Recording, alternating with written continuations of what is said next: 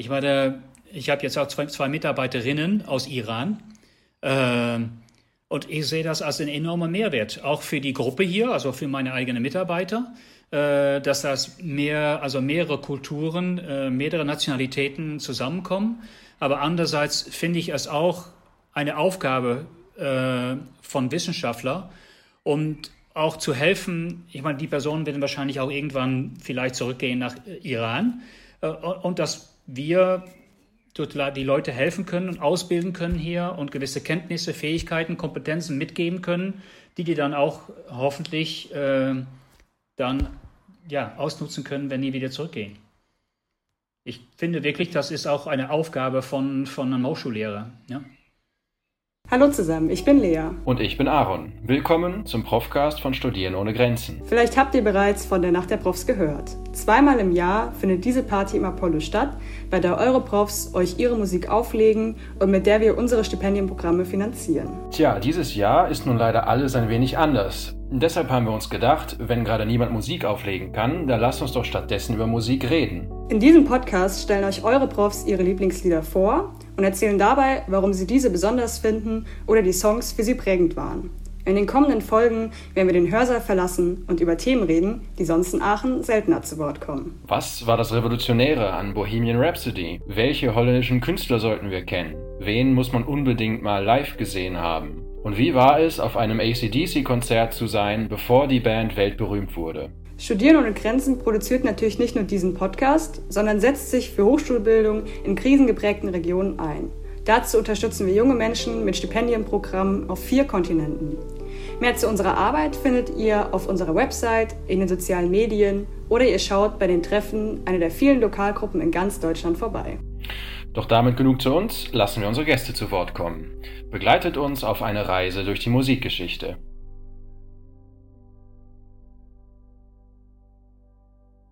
Okay, also wir haben uns hier wieder zu dritt zusammengefunden. Äh, Professor Cartoon, schön, dass Sie heute Lea und mir Gesellschaft leisten. Ähm, Sie sind Informatikprofessor hier an der RWTH. Wollen Sie mal kurz ungefähr umreißen, was so Ihr Arbeitsfeld ist, womit Sie sich beschäftigen? Ähm, ja, äh, also ich bin seit äh, Ende 2004 hier an der RWTH Aachen verbunden. Und ähm, wir beschäftigen uns eigentlich mit, ähm, offiziell die Name heißt Softwaremodellierung und Verifikation. Und das bedeutet kurz gesagt, wir bauen abstrakte Modelle von Software, wie ein Ingenieur ein abstraktes Modell für zum Beispiel eine Brücke bauen würde, machen würde und die dann durchrechnen würde. Können Sie das irgendwie vergleichen mit komplexen Softwaresystemen? die man zuerst nicht realisiert, aber davon man erstmal ein abstraktes Modell macht und die dann durchrechnet, um zu gucken, ob das Verhalten einigermaßen ist, das was man von dem System eigentlich auch erwarten würde. Okay. Also die Forschung ja. ja ist eigentlich auf der Schnittstelle zwischen Mathematik äh, und Informatik. Ich sage immer, wir machen angewandte Mathematik in der Informatik, aber mit dem Ziel, um mhm. zum Beispiel Fehler in Software zu finden. Ne? Das ist eigentlich eine der Hauptziele. Okay, das klingt äh, sehr interessant. Äh, vielleicht gehen wir später da noch mal kurz drauf ein. Ähm, genau, ansonsten können wir natürlich auch jetzt mit Ihrer Playlist anfangen. Äh, und ich denke, wir gehen einfach mal chronologisch durch. Und da war dann das zumindest als erstes veröffentlichtes Lied aus dem Jahr 1978, äh, Doreen von Hermann Brot. Das ist richtig ausgesprochen? Ja, ja genau. das stimmt, ja. ja. Okay. Äh, Sie haben vorhin erzählt, dass Sie zu dieser Zeit zur Schule gegangen sind und Hermann Brot ist ja auch niederländischer Sänger. Ja. Ähm, was, was genau verbinden Sie mit diesem Song? Also, wieso haben Sie den in Ihre äh, Playlist aufgenommen? Ja, also als ich damals zur Schule gegangen bin, also zum Gymnasium, haben wir äh, sich immer mit einer kleinen Gruppe getroffen. Und äh, unten in der Schule, im Gymnasium, gab es eine Art von Keller. Und in dem Keller konnte man dann ja sich treffen. Es war auch sogar erlaubt, Zigaretten zu rauchen. Und insbesondere ging es dann um Musik. Wir haben auch viel Karten gespielt und so weiter. Aber ich war dann zusammen mit ein paar, äh, paar anderen äh, Schule, Schüler äh, verantwortlich für die Musik. Und wir haben ja natürlich auch etwas niederländisch. Ich bin ja oft Niederländer, etwas niederländische Musik äh, orientiert und Hermann Broth war damals äh, sehr aktuell.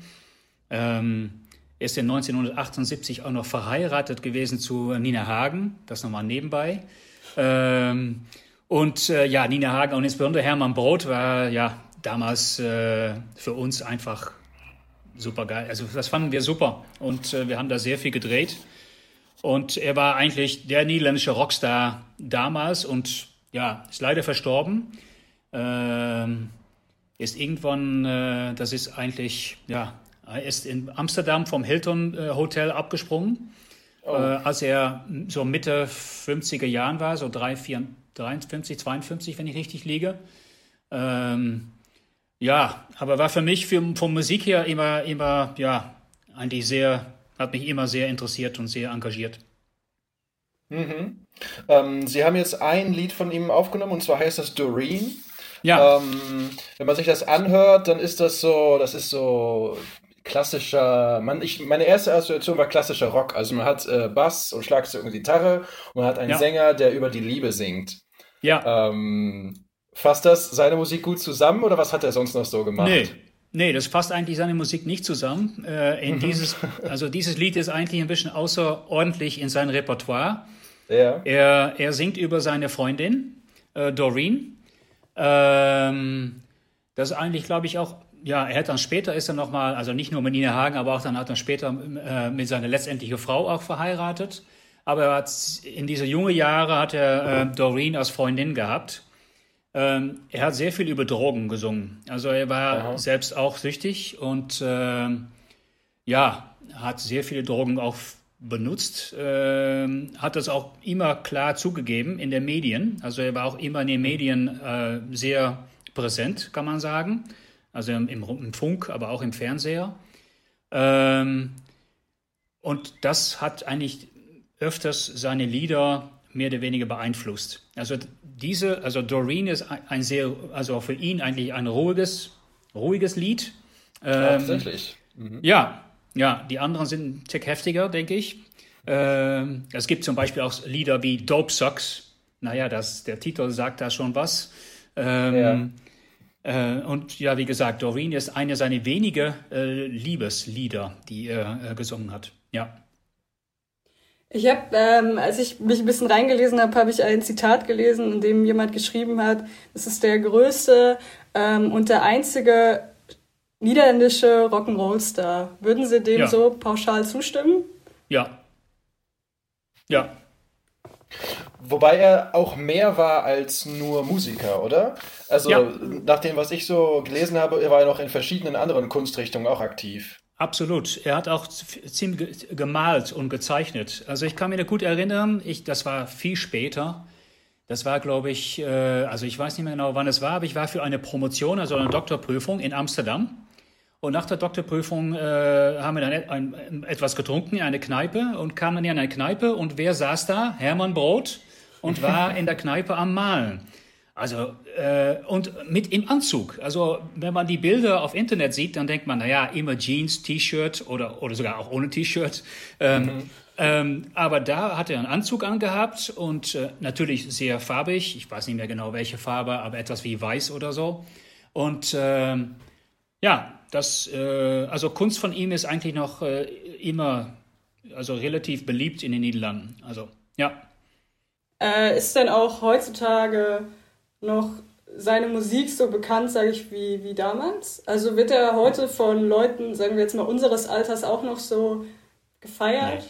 Ist er noch nee, präsent? das, das, das glaube ich nicht. Ich meine, es gibt mittlerweile äh, Bands wie zum Beispiel Kensington, äh, die sind viel bekannter und ich glaube, die meiste also meine Kinder kriegen das noch mit, also die hören das noch und die kennen das Ob auch. Sie wollen oder nicht. Aber, aber es ist nicht so, also nicht im Allgemeinen. Also natürlich, äh, es gibt ein paar, paar riesige Songs von ihm, die ab und zu nochmal in, im, im, im Radio zu hören sind. Aber man muss sagen, das wird immer weniger. Und äh, ja, das ist leider okay. so, aber auch verständlich. Ich meine. Ja. Hat er denn immer auf Englisch gesungen oder hat er als niederländischer Künstler auch manchmal in seiner Muttersprache gesungen? Er hat auch auf Niederländisch gesungen, ja. Es gibt zum Beispiel ein Lied, das heißt äh, etwas wie äh, es geht über Freunde und äh, eigentlich, dass man nur Freunde hat, wenn es gut, wenn es dir gut geht oder wenn man reich ist oder und ja. das, hat, da hat, das hat er immer so ein bisschen ja Art kritisiert und das hat er auf Niederländisch gesungen und äh, okay. Man hat auch einen, einen, Song gemacht, als er 50 Jahre geworden ist. Die heißt dann auch 50 Jahre, aber dann auf Niederländisch und hat tatsächlich äh, dann auf Niederländisch über ja, 50 Jahre, dass er 50 Jahre ist und dass er eigentlich eine alte Knarre war und so weiter. Also in dem Stil hat er das dann auch gesungen und zwar auf Niederländisch. Ja, ja. Okay. Ja, aber ja, eigentlich, eigentlich nur später. Also eigentlich okay. nur in seinen späteren Jahren hat er auf Niederländisch gesungen. Ja. Okay. Ich fand es interessant, dass Sie einen äh, niederländischen Künstler mit dazu genommen haben, weil ich habe dann spontan überlegt und ähm, also jetzt gerade in der Musik sind mir spontan tatsächlich keine niederländischen Künstlerinnen oder Künstler eingefallen. Aber es okay. ist immer interessant zu sehen, was andere Länder so für eine eigene Subkultur haben und was da so für, für Figuren daraus hervorgehen. Ist ja mhm. wirklich ein, ein total vielseitiger und irgendwie greller Typ, wenn man sich seine Biografie, ja. also ich habe nur kurz gelesen, aber er scheint nicht sehr lange gelebt zu haben und dafür aber sehr nee. intensiv. Ja, genau, sehr intensiv.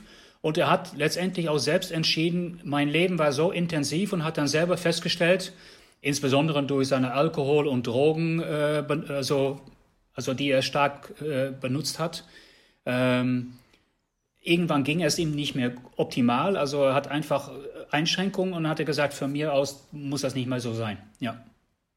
Ich habe ich hab noch gelesen, ähm, dass er vor seinem Tod noch eine Notiz hinterlassen hat, in der er geschrieben hat, Party on, I'll be seeing you. Und das fand okay. ich irgendwie sehr ja. ähm, passend. Also jetzt auch zu dem, was Sie jetzt, ihr, Sie jetzt erzählt haben, ähm, mhm. passt es doch irgendwie schon sehr zur Beschreibung von dieser Person. Ja. Dann sollen wir einfach mal ein Lied weitergehen und das wäre dann ein Jahr später veröffentlicht worden und das ist Remember Russia von Fischer Z. Ja, was können Sie so zu dem Lied sagen? Ähm, 79 veröffentlicht, ein Jahr nach Doreen. Äh, Sie waren da auch noch, sind noch zur Schule gegangen. Ja. Ähm, wieso äh, genau? Ja, eine meiner ersten, also nicht das allererste, aber eine meiner ersten Konzerte war von Fischer Z. Und äh, das war eine meiner ersten äh, Alben, die ich auch gekauft habe damals. Und äh, ja, das, das waren noch keine CDs, das waren noch Schallplatten. Und äh, auf Niederländisch hat man immer gesagt, wenn man die Schallplatte wieder mag, also sehr mag, dann ist die nicht mehr schwarz, aber irgendwann wird sie grau. Ne? Mhm. Äh, weil die Farbe ändert sich, weil man die so oft gedreht hat. Und das war tatsächlich bei diesem Album, äh, war das der, der Fall. Ja, und Remember Russia ist natürlich etwas, was mit, mit Krieg zu tun hat. Äh, damals natürlich auch mit äh, ja, Neutronenbomben und Atomwaffen. Das war damals auch ein sehr aktuelles Thema. Und ähm, ja, ich habe immer John Watts, der, der John Watts, der Leadsänger von, von, äh, von Fischer Z, hat immer solche Themen auch als äh, Leitmotiv genommen für seine Songs, also viele. Mhm. Und äh, ja, das hat mir immer, immer eigentlich getroffen. Und die Kombination schöne Musik mit auch inhaltlich irgendwie eine, eine Botschaft oder eine Nachricht, die er vermitteln möchte, das hat mir immer sehr, sehr gefallen. Ja. Ja, ich habe äh, natürlich auch ein bisschen nachgelesen und die Band hat ja irgendwie wirklich in all ihren Alben irgendwie ein politisches Thema vermittelt. Äh, ich glaube, 2017 kam dann nochmal ein neues Album, das hieß Building Bridges und sollte quasi aussagen, äh, man soll doch keine, ähm, man soll Brücken bauen, statt sie einzureißen. Und jetzt genau. speziell Remember Russia bezieht sich ja, also zumindest meine Interpretation natürlich auf den Kalten Krieg.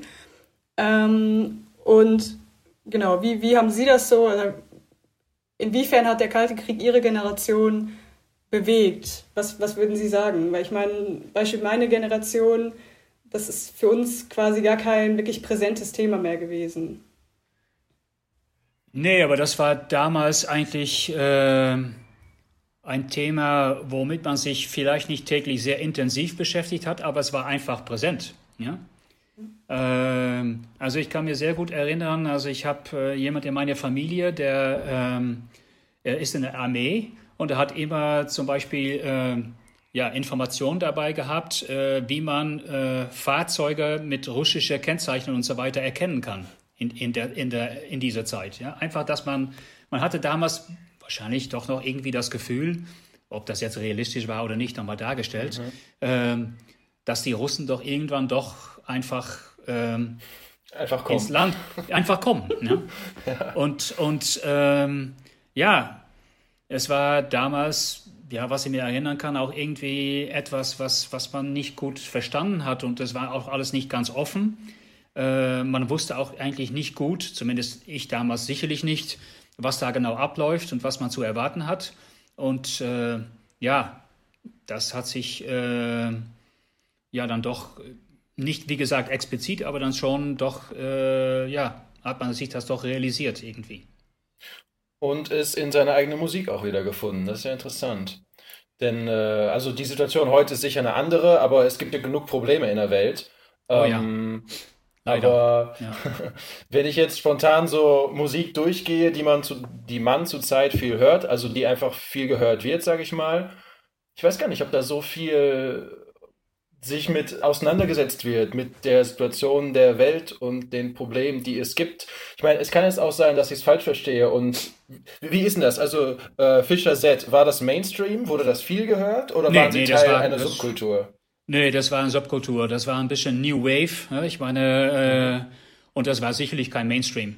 Ähm, und, und die haben, glaube ich, ein oder zwei kleinere Hits gehabt. So Long ist eine davon und The Worker.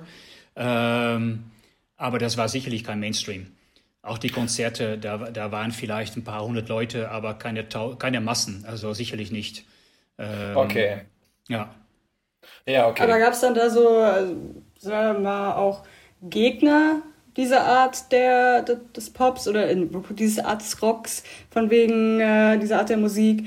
Ähm, irgendwie Politik hat jetzt hier nichts verloren, wir wollen Musik hören und nicht noch, noch das, was eh schon so omnipräsent ist, nicht das, was eh schon uns den ganzen Tag beschäftigt, wollen wir nicht jetzt auch noch in Musik haben. Quasi wie als wenn jetzt jemand über Corona singen würde und jeder würde sich beschweren, dass wir doch schon den ganzen Tag ja. davon hören. Nee, klar, ich meine, natürlich gibt es auch, und das ist Gott sei Dank, dass das, das ist auch gut, dass das so ist. Ich meine, äh, also einfach äh, auch Musik zur Entspannung, Musik, die vielleicht ein sehr leichtes Leitmotiv oder leichtes Thema hat. Ähm, etwas wie, wie Sport oder, oder die Liebe oder was sonst. Ich meine, auch schönere Themen sozusagen. Ähm, aber ja, die Musik, die ich mich damals dafür interessiert habe, das war wirklich in diese, ein bisschen in diese Richtung Japan. Ist auch schon eine Band, die eigentlich kein Mainstream war, aber eigentlich auch, ähm, ja, ähnliche Songs äh, geschrieben hat oder gesungen hat. Und äh, ja, es hat mich damals einfach interessiert und äh, auch von Musik her, genau die Kombination davon, das, das hat mir sehr gefallen, ja. Ja, ich meine, in manchen Bereichen gibt es heute ja auch noch. Also es gibt viel an Rock, der sehr ja, politisch oder zumindest gesellschaftskritisch ist. Im, im Hip-Hop gibt es das auch, da gibt es auch sehr verschiedene, ja, aber absolut. es gibt so diese, ja. gibt so diese Richtung, alles klar. Nee, wir wollen uns ja. ja nicht vorwerfen lassen, jetzt hier nur früher war alles besser zu sagen. Äh, es auch heute noch. Nee, also wenn ich das, ich krieg das schon mit von meinen Söhnen und dann, dann höre ich da ab und zu was Hip-Hop und äh, ja, die meinen dann auch, dann gibt's wieder kritische Songs über zum Beispiel momentan die Lage in die USA und so weiter, also aktuelle Themen und die werden da schon aufgegriffen. Und Musik ist eine gute Möglichkeit, äh, Sachen auch besprechbar zu machen, ja, auch für ein breiteres ja. Publikum. Und in dem Sinne ähm, ist es auch gut, dass das so passiert. Ja, das stimmt. Es ist ein wichtiges Medium, um manche Dinge einfach so darzustellen, wie man sie selber erlebt, was ja ziemlich, äh, ziemlich subjektiv ist. Also wenn, wenn ich was erlebe und dann darüber singe, dann kommt da so meine persönlichste Sichtweise raus und das ist vielleicht in einem normalen Diskurs, wenn man sich unterhält, gar nicht, kann man das gar nicht so gut rüberbringen. Aber wenn ich mich hinsetze und Musik ja. über was mache, dann wird das was sehr Persönliches. Ja, Gut, also wir waren bei Remember Russia ähm, und das, das, das Lied wurde veröffentlicht im Jahr 1979. Äh, das ist genau das Jahr, wo Russland in Afghanistan interveniert hat. Und mhm. äh, das würden wir gerne als Übergang nutzen, um auf ein äh, Bildungsprojekt von Studieren ohne Grenzen zu sprechen zu kommen. Ähm, Lea und ich sind ja beide aktiv bei Studieren ohne Grenzen und äh, unser Verein unterstützt in Afghanistan, in Herat, so heißt die Stadt, äh, einige junge Menschen, die da gerne studieren möchten und das mit unserer Hilfe auch tun. Ähm, Lea, möchtest du ein bisschen darüber erzählen? Ähm, genau, ja. Ich denke, Geschichte Afghanistans äh, kann man nur kurz anschneiden. Ich denke, es ist aber ziemlich, ziemlich bekannt. Ähm, 79 Einmarsch der Sowjets, dann Stellvertreterkrieg des Kalten Krieges, ähm, dann über Bürgerkrieg bis ähm, zur Gründung der Taliban und Taliban-Regierung und so weiter und so fort. Und heute ist es natürlich ein Land, was ähm, sehr geprägt ist von Terror, von vielen Terroranschlägen, von einem allgemeinen ja, Unruhe im Land. Ähm, und unser Verein hat sich als Ziel genommen, in Kriegs- und Krisenregionen weltweit ähm, jungen Menschen ein Stipendium zu äh, ein Studium zu ermöglichen mittels eines Stipendiums, ähm, um so über Bildung in gewisser Art und Weise zur Friedensbildung, also hoffentlich zur Friedensbildung und zum Wiederaufbau von durch Krieg äh, zerstörten Regionen beizutragen. In Afghanistan speziell haben wir aktuell zwölf Stipendiatinnen, die erhalten in ihrem Stipendium 75 Euro pro Monat je Stipendiat. Und 2020 wurden sechs neue StipendiatInnen aufgenommen. Ähm, was bei unseren Projekten irgendwie auch wichtig ist, äh, wo wir auch sehr stolz drauf sind, ist, dass unsere Stipendiaten vor Ort versuchen, das Wissen, das sie durch ihr Stipendium, äh, durch ihr Studium erhalten, dass dieses Wissen, dass sie das versuchen weiterzugeben an andere Menschen, um quasi so als Multiplikator ihres Wissens zu dienen. Also, wenn man über Afghanistan und Bildung redet, finde ich eigentlich noch wichtig zu erwähnen, dass Afghanistan so eine richtige kulturelle Blüte hatte in den 60ern und Anfang der 70er, ähm, wo, wo Universitäten offen waren für Männer und Frauen, wo es wirklich ein Land war, das dem, wie man es heute kennt, in nichts, in ganz wenig nur entspricht. Ähm, und dann kam der Bürgerkrieg, dem viele Intellektuelle zum Opfer gefallen sind oder die ausgewandert sind. Und dann ging es, sagen, was Bildung und vielleicht auch Kultur angeht, leider einfach bergab. Ähm, das ist für uns jetzt ferne Vergangenheit. Ich weiß nicht, Professor Cartoon, können, ist, war das für Sie noch ein bisschen präsenter? Haben Sie ich weiß nicht, ob Sie in Ihrer, in Ihrer Jugend sich für Afghanistan interessiert oder davon gehört haben, aber also wir sind damit aufgewachsen, dass Afghanistan ein Krisenland ist. Vielleicht haben ja. Sie noch miterlebt, dass es äh, ganz anderes war. Ähm, ehrlich gesagt kann ich mich äh, von den guten Zeiten von Afghanistan kaum was erinnern. Das kam tatsächlich, ich kann mich schon erinnern, äh, dass in 79 äh, die Nachrichten da waren, dass die, die Russen tatsächlich dann ins Land auch äh, eingewandert äh, sind.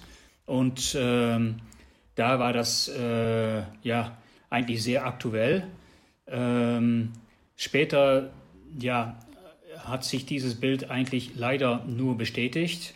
Ähm, ich hatte schon gesprochen von einem Familienmitglied, der, der äh, in der niederländischen Armee ist. Der war tatsächlich äh, dreimal in Afghanistan. Äh, mhm. Übrigens dieses Jahr noch, also ist gerade im April wieder zurückgekommen.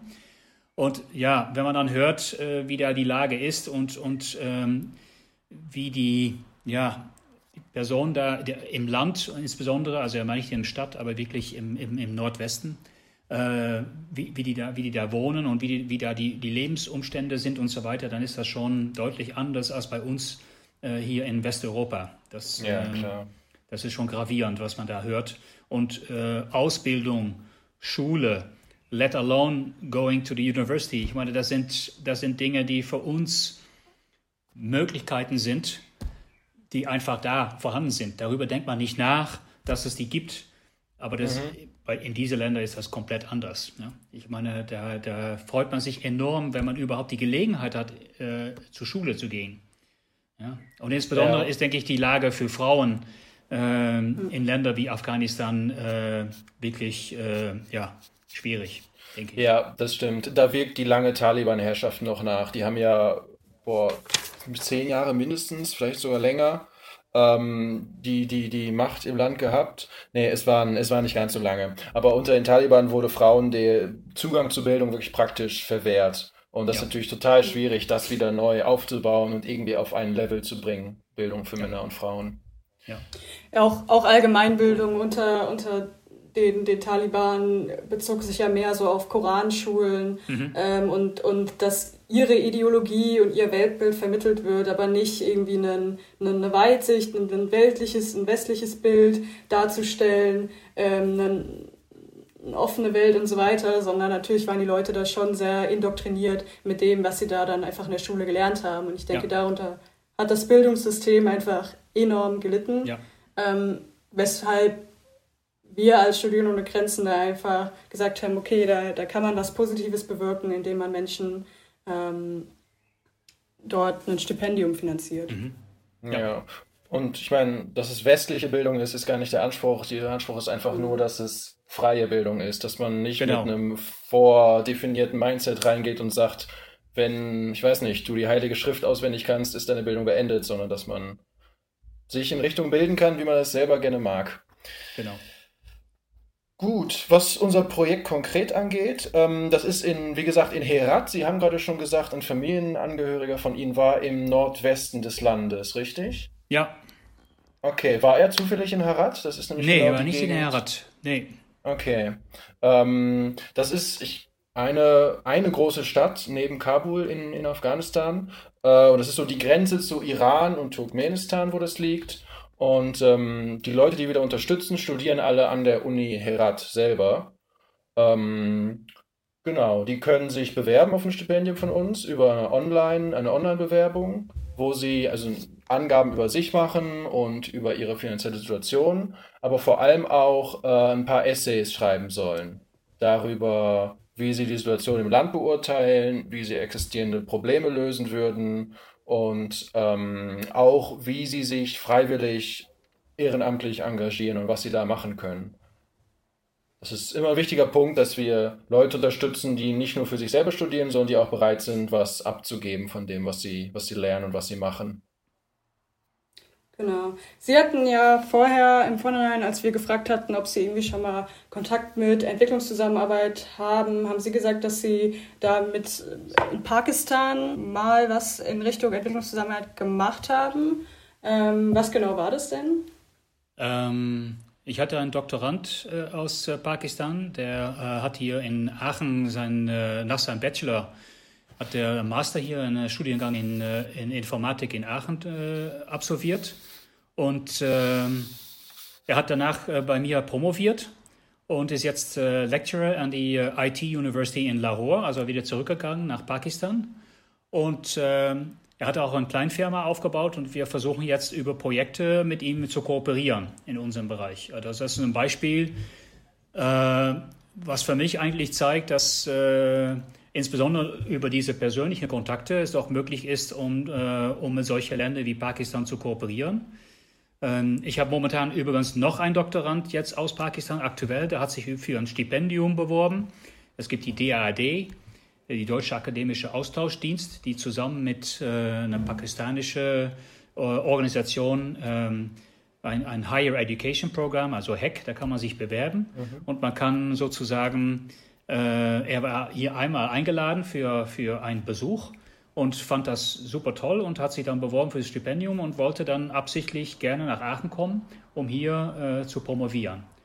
Er ist etwas älter, hat schon Familie, äh, ist schon Mitte, Mitte 30 Jahre, hat seinen Job aufgegeben in Pakistan und hat entschieden, ich will gerne äh, nochmal wieder studieren und gerne promovieren im Bereich äh, Informatik und ähm, ja, hat auch sicherlich vor, zurückzugehen nach Afghanistan, um da auch eine eigene Firma zu gründen und äh, ja, in dem Sinne habe ich da ähm, ein paar Erfahrungen über Ausbildung, zwar Uni-Ausbildung, äh, Richtung, Richtung Afghanistan. Ja. Okay, hat der Ihnen was erzählt, wie so die Situation in Pakistan ist, was Bildung und gerade Hochschulbildung angeht? Ja, äh, es ist nicht immer einfach, muss ich sagen, um offen über die Situation und auch die politische Situation in solchen Ländern zu reden. Ähm, aber es ist natürlich so, dass da auch die Möglichkeiten zu Studium nicht so sind wie in Deutschland. Ich kann nicht vergleichen, wie das in Afghanistan, äh, wie man das vergleichen kann zu Pakistan. Darüber habe ich einfach zu wenig Informationen. Ähm, aber ähm, ja, äh, man kann natürlich schon, es gibt Möglichkeiten da zu studieren. Ähm, aber ob da zum Beispiel auch, äh, sag mal, 100% Gleichheit zwischen äh, also äh, Frauen und Männern ist, das weiß ich nicht. Das wage ich zu bezweifeln, aber das weiß ich nicht. Aber ich habe das konkret auch nicht angesprochen, muss ich ehrlich sagen. Also ja, okay. Ist nicht immer ein leichtes Thema, das stimmt. Ähm, und ganz persönlich, wie wichtig finden Sie denn so eine, eine, internationale Zusammenarbeit zwischen Hochschulen und Hochschulbildung? Oder wie, wie schätzen Sie ein, inwiefern das hilfreich ist, um dann vor Ort irgendwas zu verändern, sage ich mal, zum Positiven? Oder ist es schwer, schwer einzuschätzen, weil man da jetzt dann nicht unbedingt viel von mitbekommt, was dann danach, wenn dann zum Beispiel Ihr Doktorand zurück nach Pakistan geht, was dann passiert?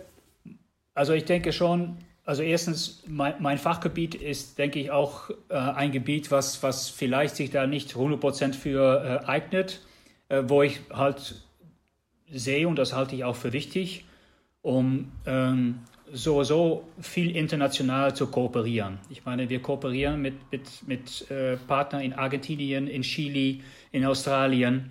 Ähm, das muss auch nicht direkt um die Ecke sein in Frankreich oder Niederlande oder Belgien.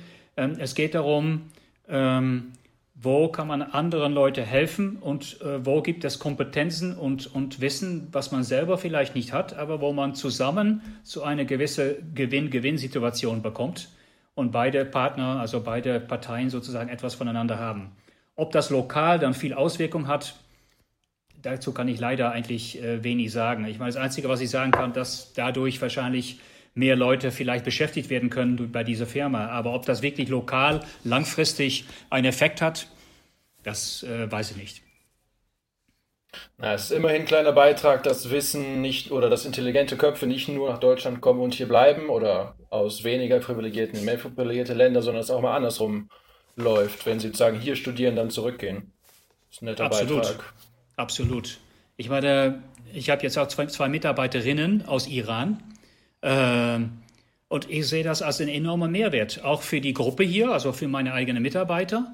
Äh, dass das mehr, also mehrere Kulturen, äh, mehrere Nationalitäten zusammenkommen. Aber andererseits finde ich es auch eine Aufgabe äh, von Wissenschaftlern, um auch zu helfen. Ich meine, die Personen werden wahrscheinlich auch irgendwann vielleicht zurückgehen nach Iran und dass wir die Leute helfen können und ausbilden können hier und gewisse Kenntnisse, Fähigkeiten, Kompetenzen mitgeben können, die die dann auch hoffentlich äh, dann ja, ausnutzen können, wenn die wieder zurückgehen. Ich ja, finde wirklich, schön. das ist auch eine Aufgabe von, von einem Hochschullehrer. Ja? ja, bestimmt. Und es ist genau das, worauf wir mit unseren Stipendiatinnen und Stipendiaten auch setzen. Ähm, gut, sollen wir uns mal wieder ihrer Musik zuwenden? Sie hatten noch ein paar schöne Lieder auf der Liste. ähm, Sie hatten die ja gerade ein bisschen chronologisch aufgeteilt und ich glaube, was jetzt nach Ihrer Schulzeit als nächstes dran kam, war Talk Talk, ist das richtig, René? Ja, die Uni-Zeit. Ähm, also ich habe in der Universität Twente studiert, das ist äh, im Osten vom Niederlanden, also an die Grenze sozusagen, ganz, äh, also Gronau, Osnabrück in der Ecke. Mhm. Und ähm, wir hatten ein Studentenhaus und äh, wir haben immer äh, Musikquissen, also abends äh, gemacht. Und wir hatten einer, der war Fan von Musik aus den 60er Jahren. Ähm, und ich hatte eine äh, Zimmergenosse, der hat The Doors, der war komplett fanatisch über The Doors. Und ähm, ein anderer war, war tatsächlich Fan von Talk Talk. Und äh, sein Bruder, der wohnte auch bei uns und die hieß René. Und deswegen ist dieses Lied nicht immer, äh, also René hier ist natürlich gedacht als eine weibliche, also yeah. Frauenname. Aber er hieß dann auch René. Und das Lied haben wir sehr oft gespielt und äh, das ist für mich ein, äh, eine Art, äh, ja, wenn ich das höre, ist das mehr oder weniger ähnlich wie wie damals mit einem Kasten Bier dann diese Musikquiz äh, zu spielen. Also in dem Sinne, ja, ist das so eine starke Erinnerung. Cool. Also wenn Sie, wenn Sie das Lied hören, dann werden Sie so automatisch in Ihre Studienzeit Absolut. Ja. zurückerinnert. Ja. ja.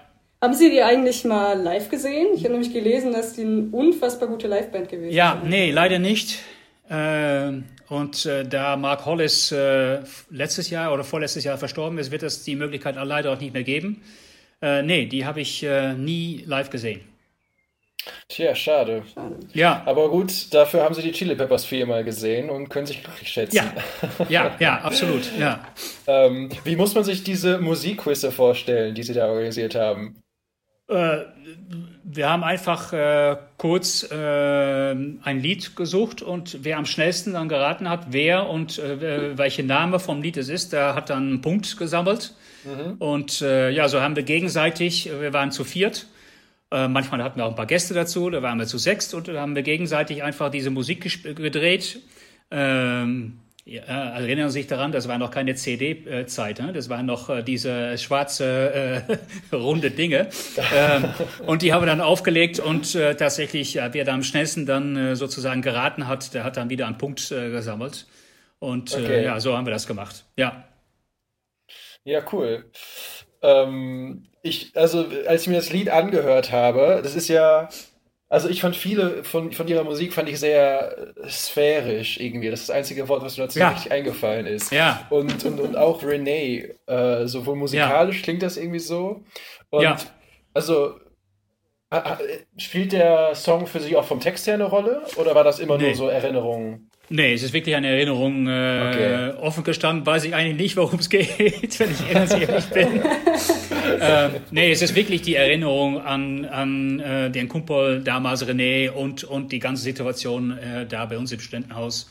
Und äh, nee, aber Mark Hollis, also die Stimme ist schon sehr melancholisch, ne? sagt man das so auf ja. Deutsch? Also, ja, ja, ja das, das so. ist ja, das ist irgendwie auch also seine anderen Lieder sind irgendwie von dem Stil.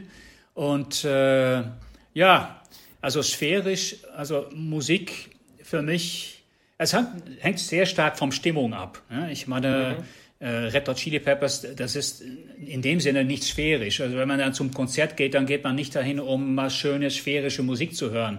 Das ist eine andere Atmosphäre. Das weiß man aber auch. Ähm, aber äh, ja, meistens so abends oder wenn ich am Arbeiten, jetzt mit Covid bin ich natürlich viel zu Hause. Ähm, und ja, ich arbeite am besten mit Musik und dann ist die Musik äh, so ein bisschen sphärisch, ja. ja. Mhm. Sie haben gerade selber schon mal die Red Hot Chili Peppers und äh, Konzerterwartungen äh, angesprochen und Sie haben erzählt, äh, Sie waren viermal schon bei den Chili Peppers auf Konzerten ähm, und Sie haben ein Lied der Chili Peppers in Ihrer Playlist gemacht, nämlich Venice Queen. Ja, was ähm, übrigens das sphärischste Lied der Red Hot Chili Peppers ist, aber das ja, äh, nur nebenbei. Das ist ein super Song. Und wenn ich eine Empfehlung geben darf, es gibt ein Video, der heißt Live at the Slane Castle. Das ist ein Konzert von der Red Hot Chili Peppers, glaube ich, in Schottland, wenn ich mich richtig erinnere. Ja. Ähm, und äh, da spielt noch John Fiscante. Äh, äh, und leider, ich, äh, ich habe die Red Hot Chili Peppers viermal gesehen, aber ich habe nie John Fiscante gehört.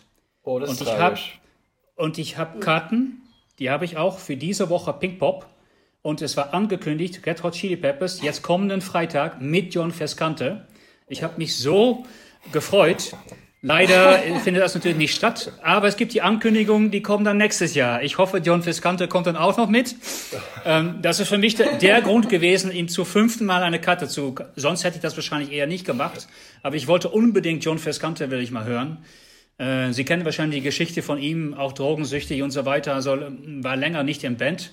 Ähm, ja. Da kam dann, glaube ich, in Februar oder, oder ja, glaube le oder letztes Jahr, Ende letztes, letztes Jahr. Jahres, Ende letztes Jahres die Nachricht, dass er doch wieder äh, im Band aufgenommen wurde. Und dann habe ich auch direkt Karten bestellt. Ähm, aber gut, ich muss ja warten bis 2021. Ja. Ähm, wie sind, wie sind Sie so auf die Chili Peppers oder wann sind Sie auf die Chili Peppers so aufmerksam geworden? Ich meine, ich glaube, die größten Hits waren Ende der 90er Jahre. Ja. Oder kannten Sie die schon vorher oder nee. war es dann, okay, die sind jetzt groß und jetzt. Äh ja, es war irgendwie die, die, die, äh, die CD Californication, die mich wirklich aufgewacht hat. Mhm. Äh, Californication und By the Way.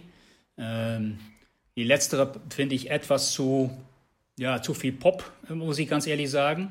Ähm, und äh, ja, auch dieses, äh, dieses, äh, dieses Album noch bevor äh, Californication ist das äh, Blood Sick. Äh, Blood Sugar Sex, Sex Magic. Ja. Exactly. Ähm, ja. genau. Also die drei sind eigentlich für mich. Und ich, ja, genau. Nice. Und äh, ja, und die habe ich ja sehr viel im, im Auto auch gedreht irgendwie. Im Auto sehr oft aufgelegt und auch äh, auch äh, ja, als wir in Urlaub gefahren sind und so weiter. Also wir sind ja irgendwie quasi mehr oder weniger nicht absichtlich, aber automatisch dann Fan geworden. Und als ich dann auch noch die Videos auf, auf im Fernseher gesehen habe von dem von verschiedenen Fun- Songs, die sind absolut grandios. Äh, wie die ab und zu einen kompletten Zelt verbauen äh, und da, da irgendwie durch Rohren und irgendwie reingehen und äh, also wirklich, Ja. äh, also wirklich äh, phänomenal. Ja, Ja, das ist das To Can't Stop, das Video, ne? ja, genau. Ja, da hat ein Künstler mitgemacht, ich habe den Namen vergessen, aber das ist wirklich besonders. Ja. Ähm, wann haben Sie sie denn live gesehen? Das würde mich jetzt mal interessieren. Puff, äh, ich glaube zum ersten Mal in Nimwegen oder war es Köln? Da bin ich überfragt, aber ich denke, das war zum ersten Mal so acht Jahre her. Ja, Ah, okay. ja. Okay. Das heißt, die. Und also war das noch ein energetisches Konzert? Es sind ja nicht mehr die jüngsten. Nee, aber äh, also zum Beispiel Flea, äh, der stellt man hin und hört nicht mehr auf. Ich meine, das ist eine, eine das ist keine 100% Energie, da ich meine, das, das ich meine, Wahnsinn. Also, äh, nee, auch also das letzte Mal, das letzte Mal war vor zwei Jahren, denke ich, Pink Pop, ja. Ähm, auch, okay, dann sieht man schon, die werden einen Tick älter, zugegeben. Äh, aber Flea ist immer noch, ähm, Immer noch viel. ja, ja, ist immer noch Flea und ich glaube, äh, das bleibt auch noch so, glaube ich, ja. Ja, Ja, das wollen wir schwer hoffen. ja, Äh, ja, aber ich, es ist mir aufgefallen. Also, ich kenne ihre Musik auch recht gut und Venice Queen äh, ist ja ein besonderes Lied von denen. Finden Sie nicht? Das Ja. aus der Ja. Reihe fällt? ja, das ist ein absolut besonderes Lied. Das ist der letzte Song von By the Way. Hm? Ähm, ich finde es sehr besonders, weil es eigentlich zwei Teilen enthält. Ja, irgendwann, ähm, wenn Sie das bei, ich hatte schon das angesprochen, das Video live bei der Slane Castle. John Fiscante wechselt auch Gitarre, ja, Äh, weil den zweiten Teil mit einem anderes Instrument ges äh, gespielt wird. Ähm, ich habe diesen Song nie live gehört. Und das, hat, das kann damit zu tun haben, dass vielleicht der Nachfolger von John Visconti vielleicht auch technisch, weil das technisch ist das eine gewisse Fähigkeit, das zu spielen, ähm, was glaube ich nicht trivial ist. Und ähm, eigentlich hatte ich die Hoffnung, diese Woche das mal live zu hören. Ja. Also, Müssen Sie noch ein Jahr Hoffen, warten. hoffentlich nächstes Ja. Jahr. Gut.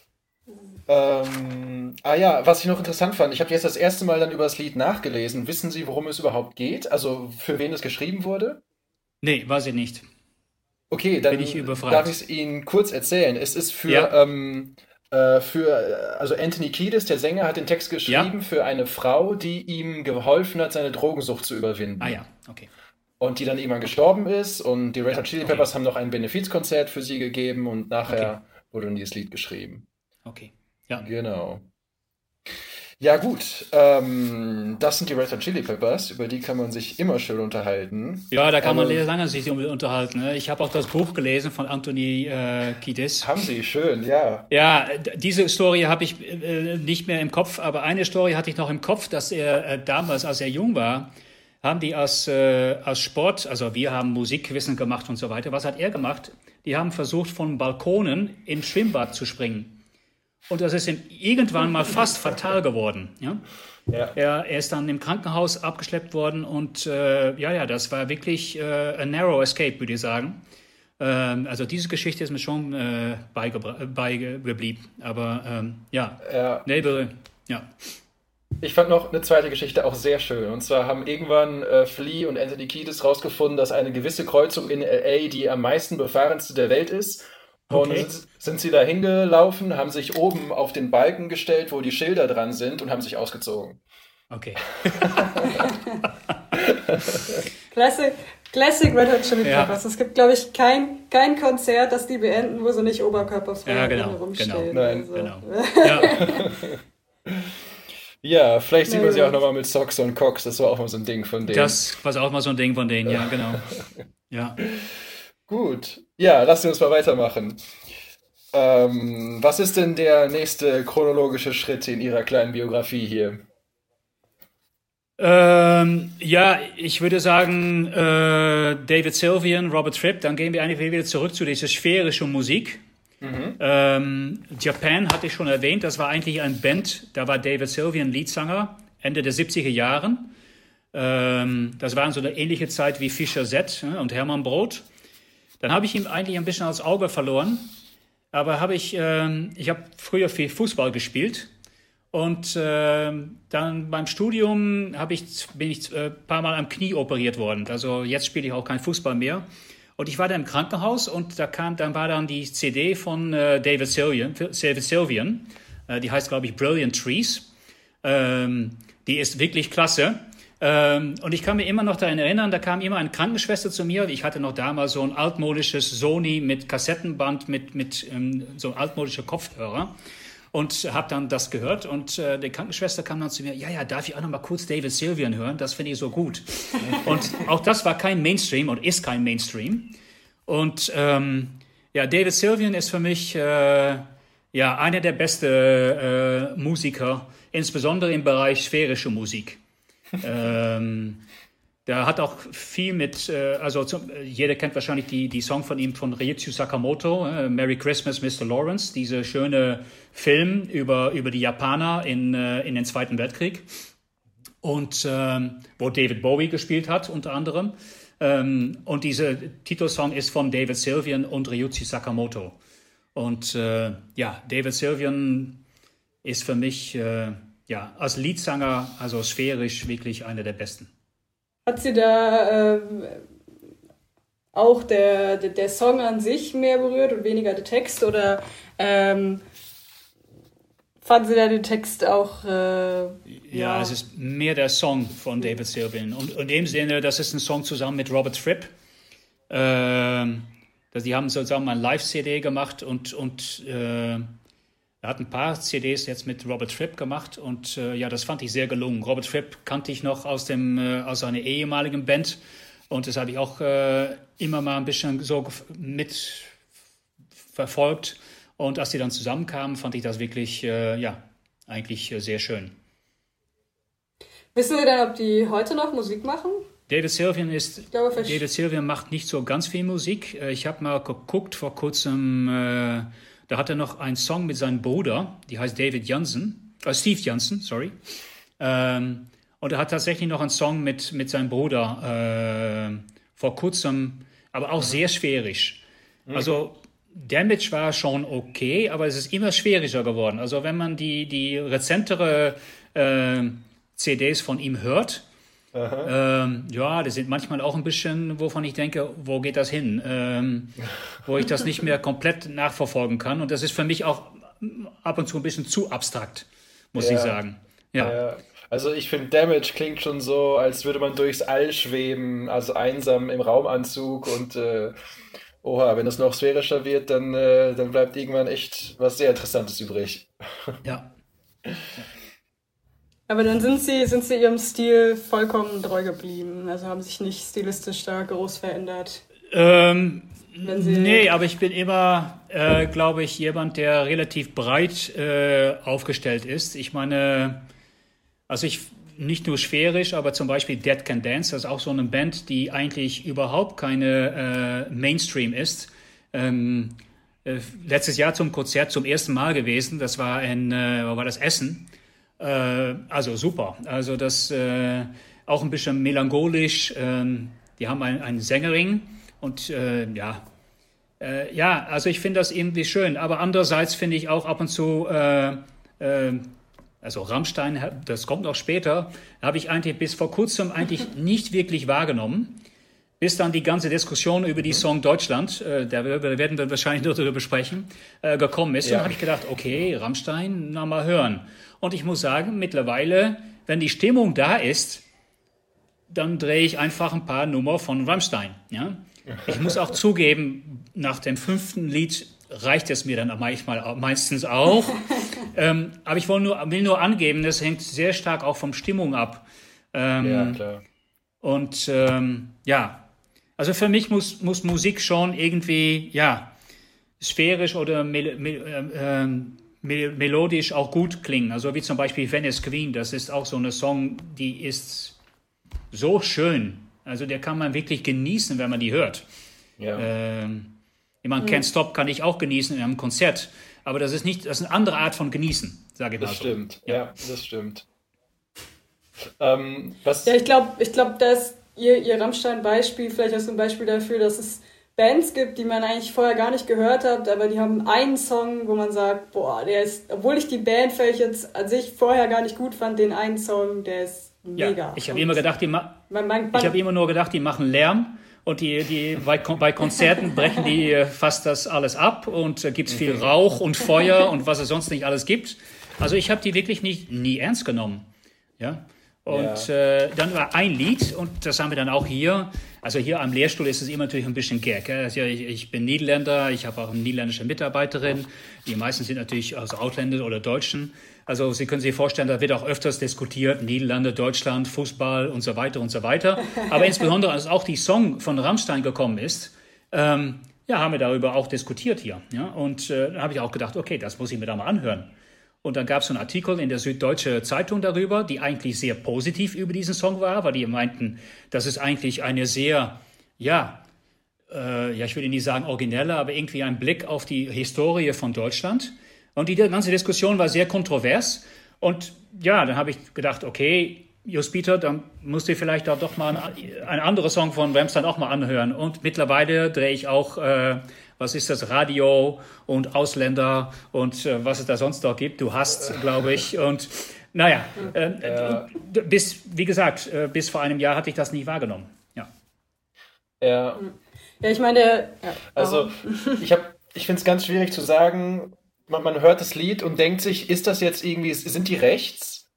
Weil ja. das klingt so ein bisschen so und dann wieder auch nicht. Ist Ihnen das auch mal durch den Kopf gegangen? Ja, ja, ja, absolut. Ja. Wenn man das Video sieht auch, dann, das ist natürlich auch sehr kontrovers. Mhm. Ähm, das, äh, ja, ich nehme das auch nicht komplett ernst. Also man muss das irgendwie, aber ich sehe das schon als irgendwie eine Art von Spiegel, die man vorhält. Und natürlich ist die Spiegel natürlich Rammstein gefärbt. Das ist mir völlig klar. Ja. ja? Äh, aber okay, das weiß man. Ich meine, man weiß, wenn man einen Rammstein-Song auflegt, dann weiß man auch, dann kann man sowas erwarten. Ähm, aber ich finde nichtsdestotrotz mhm. gut, dass ein Band diese manchmal auch Tabus ein bisschen anspricht. Und ähm, in dem Sinne finde ich das schon, ja, äh, schon okay, was die da machen oder gemacht haben. Ich, ich finde es jetzt super interessant, dass, dass Aaron und ich jetzt schon so oder auch, auch wir so unterschiedliche Sichtweisen auf das Lied haben, weil ich hätte, als ich die, also es gab ja diesen Teaser, äh, der ja eigentlich der, der riesige Skandal war, der ja eigentlich nur 30 Sekunden lang zeigt, wie sich die Band selber als KZ-Insassen darstellt, die erhängt ja. werden. Und das war ja der Riesenskandal. Und dann kam ja, glaube ich, ein paar Tage oder eine Woche später oder so, kam dann ja das komplette Video raus. Und ich fand dann, als ich es gesehen habe und auch mir den Text angeguckt habe, hätte ich dann halt gedacht, okay, das ist jetzt so das Gegenteil von dem, was man erwartet mhm. hat. Also ich hätte das halt so gar nicht rechts einge, eingestuft, ja. sondern fast mehr so als als fast noch Kritik an, an, an diesem neurechten Gedankengut von wegen so Nationalstolz, Vaterlandsliebe mhm. und ich kann ja mal zitieren, irgendwie Deutschland, deine Liebe ist Fluch und Segen, Deutschland, meine Liebe kann ich dir nicht geben. Was ich jetzt ganz persönlich so interpretiert hatte, von wegen ähm, einfach so eine, so eine, diese, wir sind stolz auf unser ja. Land, dass die Band damit aussagt, das können wir nicht, weil wir können diese Geschichte, die dahinter steht, nicht nicht verschweigen mhm. und das, was in Deutschland passiert ist, nicht nee. verschweigen. Also das wäre jetzt meine ja. Interpretation. Und finde ich sehr interessant, dass, dass man äh, da, da jetzt schon so unterschiedliche Ansichten darüber hat, was das Lied denn ja. aussagen soll. Aber ich denke, das, das ist dann vielleicht auch das Ziel von Rammstein gewesen. Dass die um die Diskussion. Einfach mal darüber genau. diskutieren. Genau. Ja. ja. Und ja, ich glaube. Und ich glaube, das ist ja. Und das haben wir auch gesehen, ne? dass die Diskussion hat es gegeben, eine sehr starke Diskussion. Und ich denke, äh, ja, wenn das das Ziel war von dem Song, und ich glaube, bei Spotify ist das mittlerweile der meist äh, gedrehte Song von Rammstein, glaube ich, äh, ähm, dann haben die ihr, ihr Ziel auch erreicht an der Stelle. Ja. Das stimmt, ja. ja. Und ich hatte, dann, ich hatte nämlich auch gelesen, dass es äh, mal rechte Gruppierungen gab, die den Song sehr, sehr kritisiert haben. Und dann Rammstein beleidigt hätten, ja, denen würde ja nichts mehr Neues einfallen, weil sie das persönlich als Beleidigung gesehen ja, haben. Ja. Und das finde ich irgendwie, äh, also ich bin, ich, ich, glaube, das ist dann so der, der Sinn von, von politischer Musik, wie es ja auch Remember Russia ja. war, ähm, dass das diskutiert genau. wird, dass man eine, eine Debatte genau. hat. Und, und, genau. Ja, also ich war so ein bisschen gestolpert über die Zeile Deutschland, Deutschland über allen. Und ich glaube, das ist so mit über allem, klar. Über allem, genau. Klar. Also was Absolut. ja fast ja. Ein, äh, eins zu eins aus, der, aus, der, aus dem Deutschlandlied übernommen wurde. Ähm, ja. Aber im Endeffekt, ja, ich glaube auch, es ist eine Provokation. Und man muss ja sagen, Till Lindemann, also der Sänger, ist kein dummer Mensch. Also der, der, mhm. der weiß auch schon, wie er sagen, provozieren kann, ohne jetzt so ganz stumpf zu sein, wie das andere auch machen. Das Lied mhm. kommt, mhm. man, man hört sich das an und also, ja, denkt die ganze Zeit so, so, sagen sie jetzt gleich irgendwas, was sie irgendwie, wodurch sie sich als rechtsextrem zu erkennen geben oder als rechtsorientiert nur, aber er tut es nicht. Also er ist immer ganz kurz ja. davor und dann kommt wieder irgendwas, was ja. deutlich macht, dass er es anders sieht. Eigentlich ein ja. sehr interessantes Lied. Ja, finde ich auch. Ja. Wie wurden das bei Ihnen im Institut äh, diskutiert? Also was waren da die Blickwinkel darauf? Äh, naja, insbesondere wurde verfolgt, äh, wie, wie kontrovers die Diskussionen in der deutschen Presse waren. Und äh, ja, bei der Kaffeepause haben wir natürlich darüber diskutiert, insbesondere äh, ja, äh, mit den deutschen äh, Mitarbeitern hier. Äh, manche fanden das auch eigentlich, insbesondere was Sie gerade angesprochen haben, Deutschland, Deutschland über allem, ne, dass das, das äh, ähm, diese fast, also 99 Prozent das, was man aus dem Deutschlandlied übernommen hat, von, fanden doch weit, ja, einige wirklich äh, ja, zu weitgehend. Also das fanden die einfach über eine gewisse Grenze hinausgehen. Ähm, anderen fanden auch das Video ähm, zu gewaltig, ähm, dass zu viel die Kriege, zu viel den ersten, zweiten und weiter Weltkriege und so weiter da dargestellt wurden. Naja, und darüber kann man dann schon dann, dann diskutieren. Und äh, ja, in dem, in dem Sinne, also wie gesagt, wenn der Anlass von Rammstein war, dass diese Diskussion äh, mal äh, anzufangen, dann hat das wirklich funktioniert. Auch bei mir am Lehrstuhl. Also das. Ja. ja. Und wenn schon der Informatik-Lehrstuhl diskutiert, dann, äh, dann, ja. dann ist Holland in Not. ja, ja, ja, ja, ja genau. ähm, kennen, kennen, Sie, kennen Sie andere Lieder, die ähnliche Kontroversen ausgelöst haben? Uff. Ähm. Ja, man kann natürlich die Situation nicht so einfach vergleichen. Also in den Niederlanden gibt es auch ein Lied, das heißt äh, Land van. Äh, das Land von. Das sind zwei Rappers, die haben damals in irgendwie einem Konzert in Amsterdam äh, das äh, gesungen und da gibt es auch Phrasen, zum Beispiel, wir hatten mal äh, äh einen Ministerpräsident, ähm, der hieß Balkenende und der hatte so eine Brille wie Harry Potter. Und das haben die dann auch äh, gesungen. Also wir haben also das Land der Niederlande mit einem äh, Ministerpräsident wie Harry Potter und so weiter. Ähm, das hat ein bisschen kontrovers, aber nicht so. Ich habe nicht den Eindruck, dass er so kommt. Ich, wie gesagt, das ist auch schwierig. Man kann das auch einfach nicht so vergleichen. Also so stark, wie ich das kenne bei dem Song von Rammstein, muss ich sagen, ja, habe ich nicht direkt parat. Nee. Okay. Mir würde, mir würde ja spontan einfallen, ich weiß ehrlich gesagt nicht mehr von wem es war und wie das Lied heißt, das ist ja sehr ungenau. Äh, es gab aber doch mal eine große Debatte über einen Rap-Song, der als antisemitisch angesehen wurde. Okay. Und der hat doch ein Echo bekommen. ja, so? das waren Kollege und Farid Beng. Ähm, ja, genau. Die haben einen relativ geschmacklosen Vergleich gezogen mit, äh, mit Auschwitz, Ach, also KZ-Insassen. Ja, so. Aber okay. Ich glaube, irgendwie so in dem Sinne von wegen so abgemagert wie, äh, äh, okay. ja. Ja, ja, ja okay, so okay, das kenne ich nicht, aber ja. So die Ja, ich meine, das, das ist ein anderes Level, ne? Also das ist eher so eine dumme oder stumpfe Provokation, da steckt lang nicht so viel, äh, wie soll ich sagen, Intelligenz oder Hintergrundwissen oder, oder, oder so drin wie in dem Text von, von Rammstein jetzt. Aber es stimmt, das war eine ähnlich große, oder nicht, aber eine ähnliche Diskussion. Mhm. Ja. Natürlich ja. gibt also wir hatten schon vorher diskutiert, Musik ist immer die Möglichkeit, ähm, ja, äh, eine, entweder eine Diskussion anzuregen oder eine Botschaft zu vermitteln oder was sonst. Und was mir auch beigeblieben ist, ist dieses äh, letztes Album von David Bowie, äh, wo man dieses Video, äh, äh, wo auch irgendwie, das gab auch ein paar Kontroversen darüber, äh, ganz andere Kategorie als Rammstein, ganz andere Kategorie als was, was Frau Wolf gerade angesprochen hat. Ähm, aber auch, auch, um klarzustellen, dass, dass Musik immer ähm, doch zu gewissen Diskussionen oder Kontroversen führen kann. Ähm, wo er sozusagen sein Gesicht komplett eingebunden mit zwei, äh, so, so einen äh, äh, starren Kugel in seine o Augen gehabt hat. Ähm, der sah, das, ähm, da hat er mehr oder weniger schon, das war eine Art Ankündigung, dass er tatsächlich äh, nicht mehr lange zu leben hatte. Ich glaube, die, die, die CD kam auch am Freitag und am Montag kam, die, kam schon leider äh, die Nachricht, dass er dann verstorben wurde, ist. Ähm, aber auch da ist ein Beispiel für mich, dass man Musik verwenden kann, um sehr klare äh, Messages, sehr klare Nachrichten überzubringen. Und ähm, ja. Mhm. mhm. Finden Sie, Sie haben, gehen wir weiter auf Ihrer Playlist, haben Sie von Radiohead Fake Plastic Trees, die ja irgendwie doch auch eine Message damit rüberbringen können. So ein bisschen, so habe ich zumindest verstanden, ne, so eine allgemeine Kritik an der Oberflächlichkeit, an dieser Plastikwelt, genau, wenn genau. man mal so die, den ja, Text anhört. Ja. Ich muss da kurz dazu sagen, Radiohead, ähm, obwohl die Musik natürlich schon viel länger existiert, habe ich eigentlich auch, das ist ein Beispiel wie bei Rammstein, eigentlich auch vor kurzem nur entdeckt, kann man sagen. Ähm, es gibt in den Niederlanden einmal pro Jahr, das heißt die Top 2000. Ähm, das ist eigentlich, das ist eigentlich, äh, ja, sind das nur die großen Hits. Aber so im Bereich 800 zwischen 1000, da kommt das ab und zu auch mal noch gute Lieder. Und da habe ich gehört, hey, was ist das? Und das war tatsächlich Creep von Radiohead.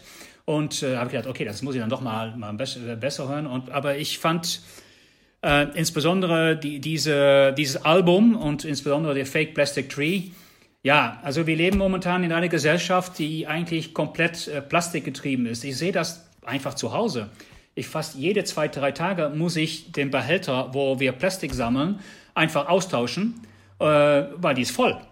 Und es ist jetzt nicht so, wir sind nur zu dritt zu Hause, es ist ja nicht so, dass wir dramatisch viel oder, oder aber alles ist einmal oder zweifach oder dreifach eingepackt. Und ähm, ja, also ich glaube, ähm, auch die Nachrichten, die es gibt, dass, dass im, im, in Ozeane jetzt äh, großen äh, Dichtheiten von, von Plastik, äh, kleine, kleine Plastikteile ähm, festgestellt werden, das macht mir doch Sorgen. Ich meine, irgendwie ist das doch eine Problematik, ähm, mhm. die wir alle, ja, da sind wir alle selbst verantwortlich dafür, letztendlich. Und ähm, ja, und mir ist dann aufgefallen, dass Radiohead schon eigentlich vor vielen Jahren, weil dieses, dieses Song ist schon äh, äh mehr als zehn Jahre alt, glaube ich. Äh, das ist äh, ich glaube, 85 ist er raus. Nee, nee 95. 95. 95. Ja, gut, dann reden wir schon über, über fast 25 Jahre alt. Ja? Ähm, dass, dass sie damals schon die Problematik angesprochen haben, das finde ich wirklich, äh, ja. Ja. Also würden, würden Sie das, das Lied, das ja eigentlich jetzt, wie gesagt, 25 Jahre alt ist, ähm, auch auf die, auf, die, auf die heutige Zeit ja, wieder, absolut. wieder beziehen? Ja. Also auf die heutige Problematik, ja, die ja absolut einfach heutzutage noch, noch, noch schlimmer ist als damals. Absolut, die ist doch viel schlimmer. Ähm, man kann vielleicht, vielleicht auch nicht, aber vielleicht behaupten, dass wir vielleicht etwas mehr uns realisieren, dass die Situation tatsächlich so schlimm ist. Das kann gut sein, glaube ich. Ähm, nichtsdestotrotz äh, glaube ich, dass wir, ähm, ja, ähm, auch wenn wir alle persönlich nur sehr klein, einen kleinen Anteil vielleicht da realisieren können, uns doch absolut auch davon bewusst sind, ähm, dass das wichtig ist. Auch wenn wir nur alle einen sehr kleinen äh, ja, Beitrag da liefern können, sollten wir uns das alle ja, sehr bewusst sein und sehr seriös damit umgehen. Ja. Ähm, also ich hatte das selber vorher gar nicht so gesehen, dass es so, so also dass es fast eine Umweltebene haben könnte, der Song. Das haben ihr beide jetzt so entwickelt, irgendwie den Gedanken. Das ist sehr interessant. ähm, ich fand, das war mehr so, das wirkte auch wieder so niedergeschlagen, oder? Also. Ja, das, es, es gehört wieder in der Kategorie sphärisch. Ne? Das hatten wir ja. schon angesprochen, absolut. Äh, und, und Radiohead hat absolut auch nicht sphärische so Lieder gemacht. ähm, ja, aber ähm, ja, das stimmt. Aber das ist wahrscheinlich, äh, wie wir gesehen haben, schon ein roter Faden äh, durch meine Musikliebe irgendwie. Ähm, ja. Und deswegen kommt dieser Song äh, da wieder hoch. Ähm, aber Fake Plastic Tree ist für mich das, der Titel ich denke immer an Weihnachtsbäume. Ich meine, irgendwie diese, diese Plastik-Weihnachtsbäume, die man, äh, also nicht, dass nicht Plastik-Weihnachtsbäume nicht schlecht sind, aber äh, darüber können wir auch nochmal diskutieren. Aber äh, Fake Plastic Tree, das äh, sehe ich so, so, ein, so ein Weihnachtsbaum, die irgendwie von Plastik, also von Kunststoff ist, irgendwie vor mir. Ja. Ja, aber ist das, also ich weiß nicht, wie gibt es in den Niederlanden auch die Tradition, dass man einen richtigen Weihnachtsbaum zu Hause hat an Weihnachten? Oder was ist ja, üblich? Ja, ja. Ja, und die Unterschied okay. mit Deutschland ist, äh, das habe ich gelernt, wir, wir, wir sind dann in, äh, in 97 umgezogen nach Deutschland. Also ich habe ein paar Jahre in der Nähe von, äh, von Erlangen-Nürnberg gewohnt, mhm. in der fränkischen Schweiz, also mhm. auf einem Dorf. Wir waren der einzige Ausländer da. Oh, wow. man, geht, man geht zum Metzger und man, man pro Woche steht dann angekündigt, ähm, das Rind ist momentan vom Bauer XYZ. Äh, Schwein ist diese Woche von, von diesen äh, und so weiter. Also einfach anzugeben, das war wirklich ein kleines Dorf. Und ähm, ja, was wollte ich jetzt sagen? Äh, wo, was war die Anle äh, Ja, okay, und da habe ich festgestellt, mit Weihnachten haben die, die Deutschen, die kaufen dann Weihnachtsbaum, aber die warten bis Heiligabend, bis man den Weihnachtsbaum im Haus stellt. Eigentlich. Stimmt, mhm. oder? Ja, mal so, mal so, aber nicht viel vorher, also vielleicht eine Woche vorher. Also ja, also die Niederländer machen das direkt nach 5. Dezember, also 4. oder 5. Dezember ist Sinterklaas. mhm. ja. ähm, und die meisten, also da steht eine Schlange am Samstag nach Sinterklaas hier bei den Geschäften, weil die Niederländer wollen sich dann einen Weihnachtsbaum kaufen. Die holt man sich am 7. oder 8. Dezember und stellt man die direkt im Haus hin, bis drei Könige. Das heißt, das Ding steht drei, vier Wochen bei dir im Wohnzimmer. Und irgendwie sind wir Nachbarländer, aber solche Kleinigkeiten macht da irgendwie doch einen Unterschied. Äh, ja. ja, total. Ja. Aber Ihre Frage, ja, also haben es Sie, gibt Weihnachtsbäume, ja. Haben Sie, haben Sie diese niederländische Tradition beibehalten oder haben Sie mittlerweile die deutsche Weihnachtsbaumtradition? Ich habe die, ich hab die niederländische Weihnachtsbaumtradition beibehalten, das muss ich zugeben, ja. Ja. ist es nicht schwierig mit der Entsorgung, überlege ich gerade. Wann werden in Deutschland immer Weihnachtsbäume entsorgt? Das ist, doch, ist das nicht erst so Mitte, Ende Januar? Ich glaube ab, genau. ab 6. Januar. Das, ah, nee, okay, äh, dann haben sie ja kein Problem. Ja. ja. Da, ja. Das finde ich ein interessantes Thema. Diese, diese kleinen, aber feinen kulturellen Unterschiede, die es ja doch gibt zwischen, zwischen zwei Nachbarländern. Fällt Ihnen da noch was anderes spontan ein? ähm, die Sensitivität für Hierarchie. Aha, ähm, ja. In Deutschland äh, wird äh, eine hierarchische Struktur, und dann meine ich zum Beispiel etwas wie eine hierarchische organisatorische Struktur, viel ernsthafter genommen, wie, wie Niederländer das normalerweise machen. Also hier, also ich war zum Beispiel äh, auch mal längere Zeit äh, Fachgruppensprecher, also äh, verantwortlich für die Fachgruppe Informatik. Und dann sieht man, dass es für mich ist das irgendwie eine Position. Und für mich ist das okay, wenn jeder Hochschullehrer das in der Fachgruppe mal einmal so macht, weil jeder eigentlich verantwortlich ist für das ganze Team sozusagen.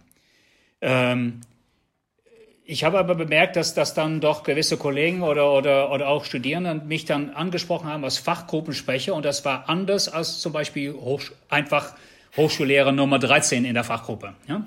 ähm, ich merke das auch ähm, in der Beziehung zu Studierenden äh, die Art und Weise, äh, wie, also man kann das vielleicht formulieren als eine Art von Respekt, ich weiß es nicht, aber ähm, in den Niederlanden hat man schnell, ist mehr oder weniger die Stimmung, naja, hallo, du bist vielleicht Lehrer oder du bist vielleicht Arzt oder du bist vielleicht Hoch, äh, Hochschullehrer oder was auch sonst. Ähm, tu mal normal. Ich meine, du bist wie alle. Und ich weiß noch nicht, was besser. Ich, ich habe kein ähm, keine äh, Präferenz für das eine oder für das andere, aber ich finde das schon, man geht über die Grenze und da wird das schon anders äh, äh, mhm. gelebt. Und das finde ich schon interessant, ja. Ja, ja stimmt.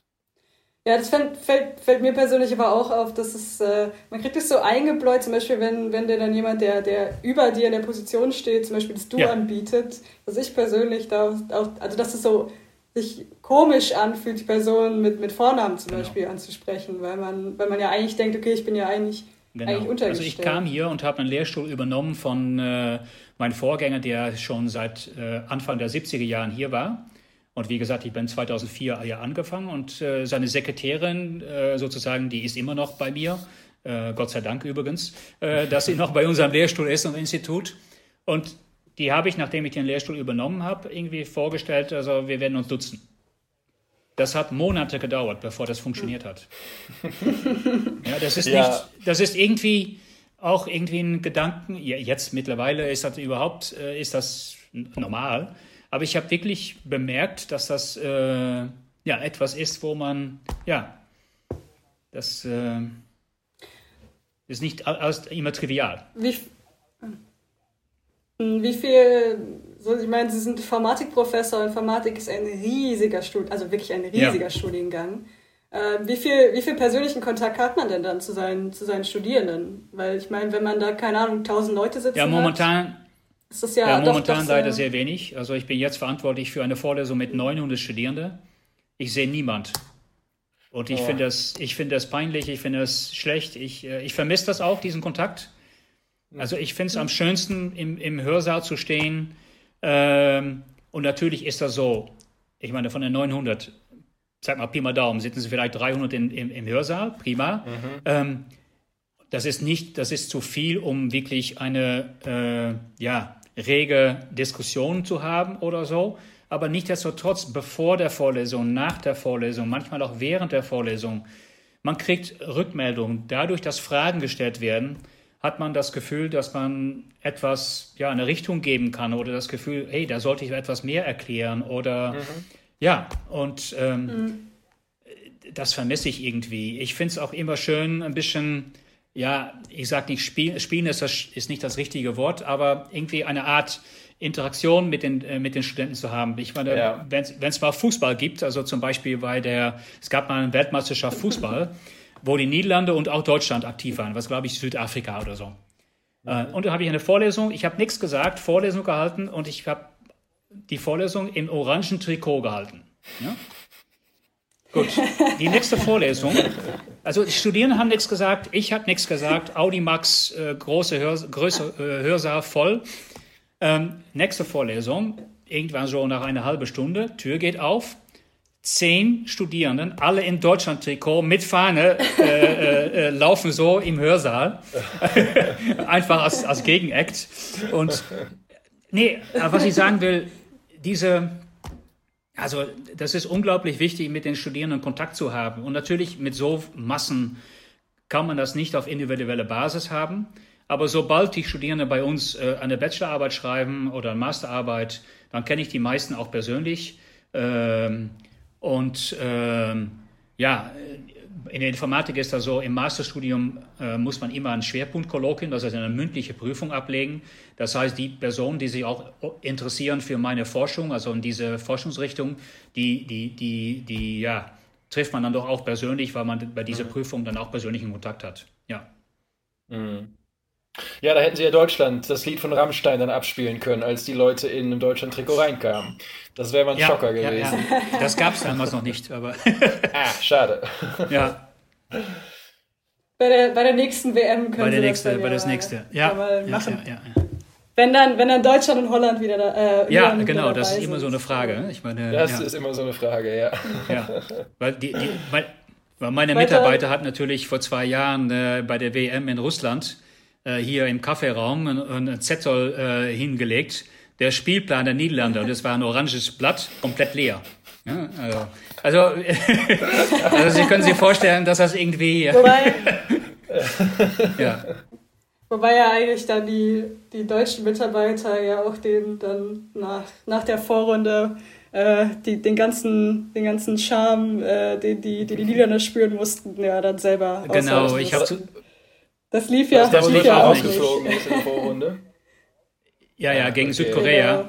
Gegen Südkorea ah, 2-0. Ich habe das Spiel gesehen mit meiner Mitarbeiter hier im Lehrstuhlraum mit äh, Video oder mit, mit Beamer an. Und äh, ja, äh, ich sage nicht, wie die Diskussionen nachher waren, aber ja. Sie waren handgreiflich. ich, genau. Ja, schön. Ähm, das finde ich eine interessante Erfahrung. Also, wenn man jetzt ans andere Ende der Welt fährt, äh, dann wird man natürlich auf kulturelle Unterschiede treffen und das erwartet man ja auch. Aber ähm, diese, diese Feinheiten zwischen Ländern, die sich naheliegen, kulturell wie geografisch, äh, sind auch immer interessant irgendwie auszuloten, was da so, ja. was uns doch unterscheidet. Absolut. Ja, aber wohnen Sie noch in oder in Aachen oder wohnen Sie? Ich, ich wohne in Maastricht. Ja. Ah, okay. Ja. Ah. Okay. Das war das heißt... eine, eine, eine der Nebenbedingungen meiner Familie. Okay. Und äh, ich muss sagen, ich, äh, naja, die Kinder waren, also der, der Älteste war schon äh, im Gymnasium, als wir umgezogen haben. Und dann haben wir gesagt, dann wollen wir das lieber jetzt nicht nochmal wechseln. Ähm, und ja, offen gestanden, Maastricht eine, eine sehr, sehr schöne Stadt. Oh, und ja. Äh, ich wohne da mit viel äh, Vergnügen. Und mhm. das passt. Ja. Ja, klar. Und ist ja auch wirklich nicht weit. Nee. Ich meine, das ist ja irgendwie auch das, das, das Schöne an Aachen, dass es, äh, na, zu Niederlanden ist es nicht weit, nach Belgien ist es nicht weit. Es ist so eine totale interkulturelle äh, Stadt ja. und generell so eine ganz interkulturelle ja. Gegend hier ähm, mit diesen, mit der ja. Grenznähe zu, zu den mhm. anderen Ländern. Stimmt. Ja. Wobei ich finde, man hört oh. interessanterweise auf den Straßen öfter Französisch als Niederländisch. Okay. Oder? Also das ist jetzt manchmal hat man ja, so französische Schulklassen, die laufen rum. Es können auch die Belgier sein oder die französischsprachigen Belgier, die dann vorbeischauen. Ja, das kann sein, ja, ja. Ich glaube, es gibt viele, die, die einkaufen in, in Aachen oder mal, mal, mhm. äh, mal etwas essen gehen. Ähm, mhm. Aber zum Beispiel, es gibt, also ich merke auch ich meine, die Grenze, natürlich ist die Grenze da, aber bei vielen Personen ist die Grenze auch irgendwie noch im Kopf. Ja? Äh, mhm. Also wenn ich erzähle, ich arbeite an der Uni Aachen, oh, gibt es eine Uni in Aachen? Ja, und dann sage ich, okay, äh, wie viele Studierende haben wir? Also es gab Jahren, äh, jetzt mhm. vielleicht nicht mehr, aber es gab Jahre, dann haben die Anzahl der Informatikstudenten in Aachen war mehr als die Summe an, als alle Informatikstudierende in ganz Niederlande. Und dann habe ich die Kollegen, ehemalige Kollegen in den Niederlanden gesagt, ich arbeite in Aachen. Okay, ja, gut, wie groß ist da die Uni? Und dann habe ich gesagt, okay, 6, 700, 800 Anfänger. Was? Und äh, das ist nicht immer, man ist nicht davon bewusst. Und, ja. ähm, und ich denke, ja. Ich ja, das geht ja auch andersrum. Also ich weiß zum Beispiel nicht, ob, äh, ob Kinder an Aachener Schulen Niederländisch lernen. Während der, wegen der Grenznähe wäre es ja eigentlich relativ naheliegend, aber ich hätte noch nicht davon gehört. Ähm, ich denke es eigentlich nicht. Ähm, Niederländer lernen Deutsch, auf die, auf, äh, aber das ist ein Wahlfach. Also man kann, glaube ich, nach ein oder zwei Jahren sich entscheiden, nur Englisch oder nur Französisch äh, zu machen. Aha. Aber man kriegt etwas mit, sozusagen. Äh, wie das auf die deutsche Seite ist, ich glaube nicht. Es gibt sicherlich die Möglichkeit, Niederländisch zu lernen, aber ob viele will, das in ja. Betracht ziehen, ob viele das in ja. Betracht ziehen, weiß ich nicht. Ja. Ja. ja. Ich habe öfters Diskussionen, auch äh, vor kurzem war ich hier mal im Restaurant und, und äh, meine Kinder waren da und dann haben wir zusammen da lecker gegessen und da kam der, der der, der, der, der Kellner kam zu uns und äh, haben wir dann auch ge etwas gesprochen über Niederlande und Deutschland und so weiter. Und er meinte, ja, ich schäme mich ab und zu. Also wenn ich in Maastricht einkaufen, dann äh, kommuniziere ich immer alles auf Deutsch. Und er meinte, ja, ich sollte das eigentlich ändern. Genau das, genau das denke ich nämlich auch immer. Also die Niederländer lernen so fleißig Deutsch oder man, man geht darüber und man spricht Leute aus Höflichkeit erst auf Englisch an, weil man ja nicht davon ausgehen möchte, dass sie Deutsch sprechen. Aber oft passiert es dann, dass die Leute switchen und einem auf Deutsch antworten. Und es wäre eigentlich nur anständig, wenn man sie mal ein bisschen entgegenkommen würde und halt selber Niederländisch lernt. Ja. Naja. Gut. Haben wir noch irgendwelche okay. Lieder übrig? Ich glaube, wir haben. Äh, Ihre Liste abgearbeitet, ne? Nee, noch nicht ganz. Warte, haben wir über Joy Division gesprochen? Ja, da haben wir nicht drüber gesprochen.